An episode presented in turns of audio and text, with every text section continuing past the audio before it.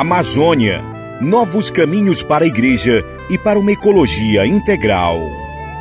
Não sonhamos com a terra do nunca, mas lutamos pela terra sem males. A Amazônia é rica e bela, é da nossa pátria amada.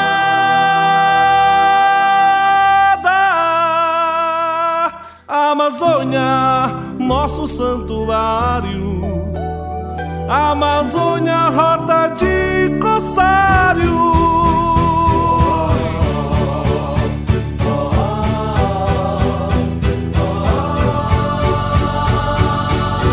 Povos indígenas pindam-se pra guerra e tocam suas flautas sagradas.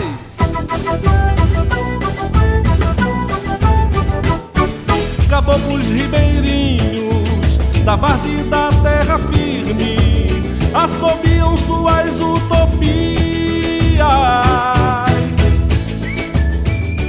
você, seja bem-vindo e bem-vinda a mais um episódio do podcast Amazônia Novos Caminhos para a Igreja e para uma Ecologia Integral. No episódio de hoje você vai conhecer um pouco mais sobre a conversão ecológica. Brota do fundo das águas o sol, renascendo a vida na Amazônia.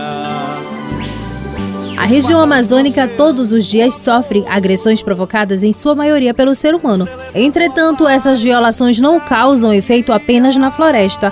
Todo o ecossistema sofre com tais agressões, como explica Vandria Borari, da aldeia Alter do Chão, localizada na região do Baixo Tapajós, no Pará.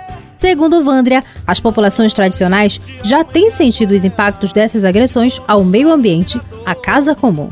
O garimpo ilegal aqui na nossa região, no Médio no Alto Tapajós, essa prática ela vem poluindo o nosso rio com mercúrio, polui a vida aquática e está nos contaminando. As plantações de sojas aqui, especificamente na minha região, né, nós já perdemos milhares de hectares de terra e elas se avançaram sobre os territórios indígenas e quilombolas quais são os efeitos dessa atividade na nossa região. A gente perde a floresta e com a utilização do agrotóxico nas plantações de sojas, a gente está perdendo os nossos mananciais, os nossos lençóis freáticos que são contaminados pelo agrotóxico, que é veneno puro, além de a gente ter a nossa água contaminada, o ar também ele fica contaminado com a pulverização do agrotóxico e a gente está perdendo aqui um dos principais insetos, que é a abelha, que é responsável pela frutificação da floresta. Nós já perdemos uma população enorme nos últimos anos de abelhas aqui.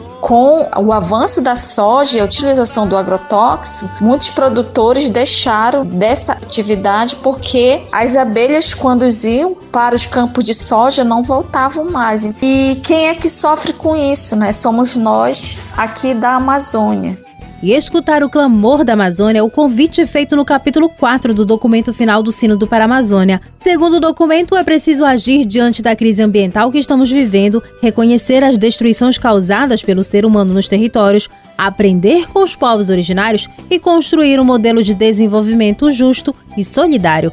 Mas estas ações só serão possíveis por meio de uma conversão ecológica. Mas você sabe o que de fato vem a ser a conversão ecológica? Quem explica melhor sobre o assunto é Ima Vieira, ecóloga e assessora da rede eclesial pan-amazônica Repam Brasil. O Papa Francisco clama uma conversão ecológica para a igreja a fim de abrir a mentalidade cristã para uma vivência mais profunda e comprometida com o homem, com a natureza, o cosmos. E a conversão ecológica é apresentada na Laudato Si mas ela não se reduz apenas a uma experiência individual, né? Ele conclama a igreja para uma conversão ecológica comunitária. Isso significa que é urgente é, os esforços coletivos para se alcançar resultados bem efetivos em torno da crise socioambiental do planeta. Então, o, essa conversão ecológica é justamente levar realmente em consideração a dimensão ecológica dessa crise socioambiental que atravessamos no mundo, né? E no caso da Amazônia, né, a experiência muito importante do Sínodo mostrou é, no documento final que a ecologia integral é o único caminho possível para conectar o cuidado pastoral da natureza, a justiça com as pessoas, com os mais pobres e salvar a região dessa crise socioambiental. Uma Vieira destaca ainda que a conversão ecológica é um passo importante para o combate às desigualdades e injustiças sociais. Na Amazônia, a conversão ecológica ela tem uma inserção muito grande no combate de desigualdades e injustiças sociais, né, com forte atuação na luta pela demarcação de terras indígenas, na regularização fundiária dos pequenos produtos para os pequenos agricultores e na assistência aos mais pobres. Amazônia, novos caminhos para a igreja e para uma ecologia integral. Amazônia, menina dos olhos do manto verde sagrado, paraíso caboclo. Minha alegria é poder cantar a harmonia entre filho e mãe, homem e natureza, uma relação de amor. É poder ouvir o canto do Irapuru, gorjeio de rouxinol soneto de Japim, sinfonia de Curió, cantiga de Juruti, Amazônia, terra mãe, orgulho do meu país, Amazônia de fauna e flora abençoadas de águas bentas sagradas do índio quase esquecido. Amazônia, fonte de vida e riqueza. Preservação é certeza de garantir o meu futuro. Caro ouvinte, a mensagem central da Laudato Si apontada no documento final do Sínodo é de que tudo está conectado e o ser humano não está dissociado da natureza. Nós somos parte da natureza e, por isso, destruí-la equivale a destruir o próprio homem. Na opinião de Roberto Malvese, membro da Comissão para Ecologia Integral e Mineração da Conferência Nacional dos Bispos do Brasil, a CNBB, a ecologia integral vai desde o cotidiano pessoal, com pequenas ações, até o nível mundial. É bom lembrar que o documento da Laudato Si é uma carta escrita pelo Papa Francisco a respeito das questões ambientais e sociais, que na verdade recolhe contribuições do mundo inteiro. Então, quando o Papa escreve a Laudato Si, ele não escreve a partir apenas da imaginação dele, ou dos desejos dele, ou da tradição da igreja, mas a partir das experiências concretas das igrejas locais espalhadas por todo o mundo, inclusive muitas das nossas igrejas é, locais no Brasil. E o Papa fala na, numa ecologia integral.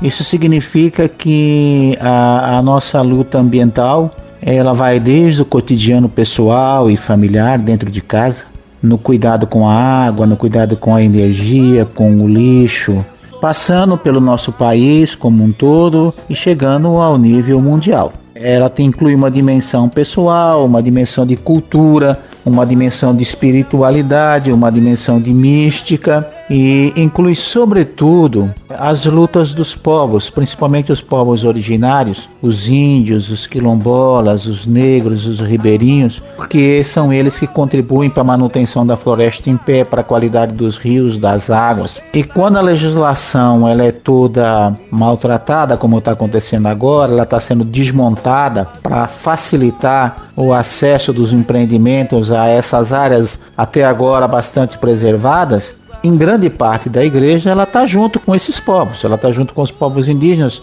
através do CIMI. Ela está junto com os povos da terra e das águas através da pastoral da terra, através da pastoral dos pescadores. Ela está nas obras de, de agroecologia, mas ela pode estar tá também na liturgia, no jeito do padre fazer uma homilia em todas as dimensões da, da, vida da igreja, na evangelização, a questão é, ambiental pode estar presente. E essa pode ser a grande contribuição da igreja, sobretudo na formação, incluindo nessa formação a catequese, mas também nas lutas concretas e reais do nosso povo.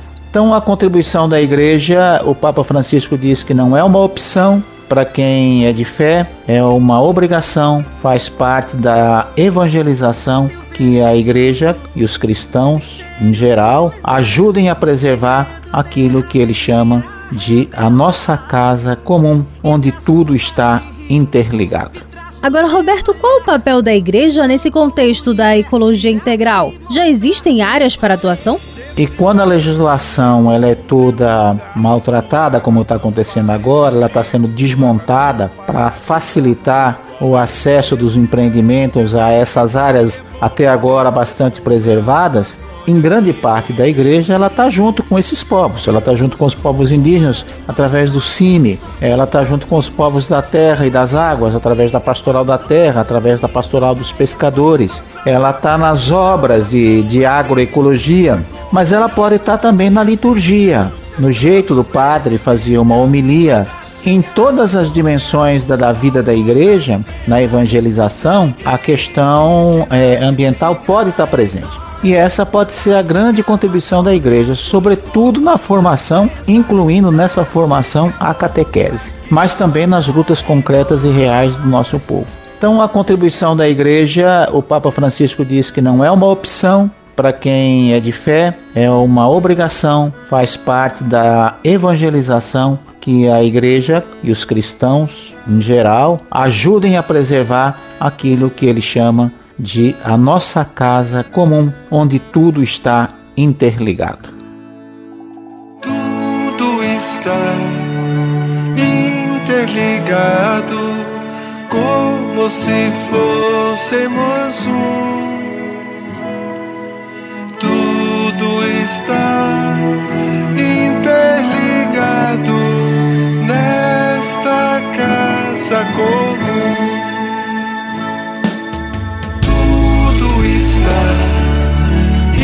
Interligado, como se fôssemos um.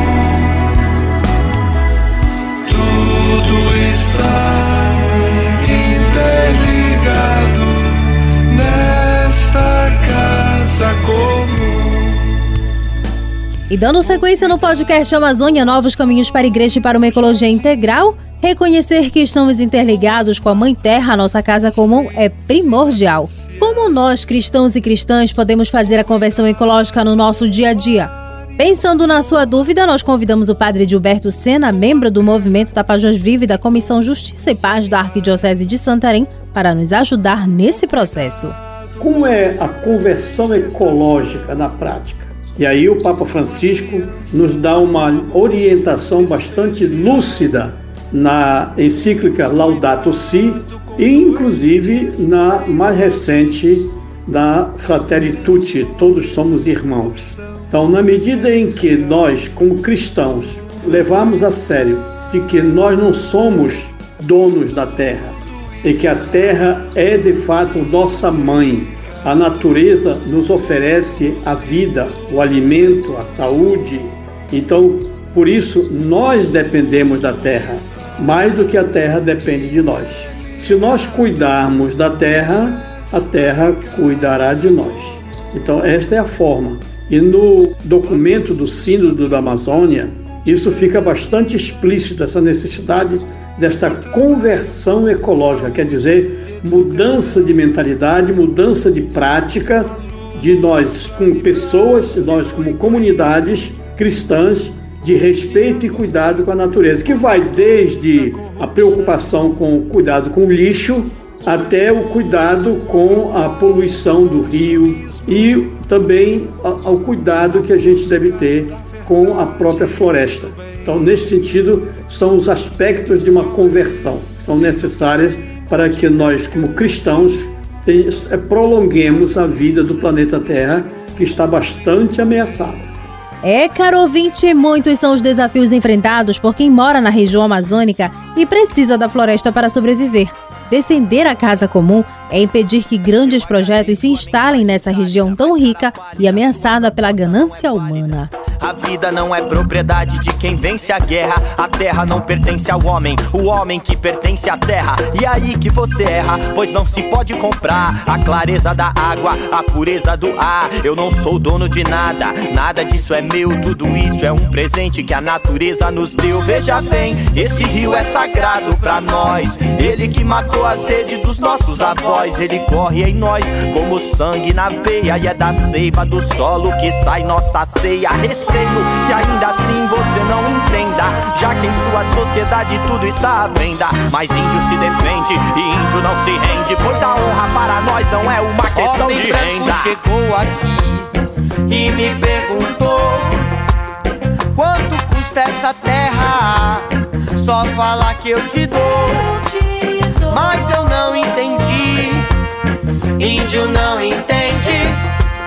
Minha terra é minha mãe a mãe não se vende. Constatar que a Terra não está à venda é constatar que a intervenção do ser humano perdeu seu caráter amigável para assumir uma atitude voraz e predatória que tende a espremer a realidade até o esgotamento de todos os recursos naturais disponíveis. E para se opor a isso, é necessário buscar modelos econômicos alternativos, mais sustentáveis, amigáveis com a natureza. Que tal começarmos agora a nossa conversão ecológica pelo bem da Amazônia e de seus povos? Pense nisso. Vamos juntos fazer da região amazônica também nossa casa, nosso lar. E no episódio de hoje do podcast Amazônia, Novos Caminhos para a Igreja e para uma Ecologia Integral, você pode conhecer um pouco mais sobre a conversão ecológica e sua importância para os povos tradicionais. Eu vou ficando por aqui, agradecendo a sua companhia e audiência, e até a próxima temática.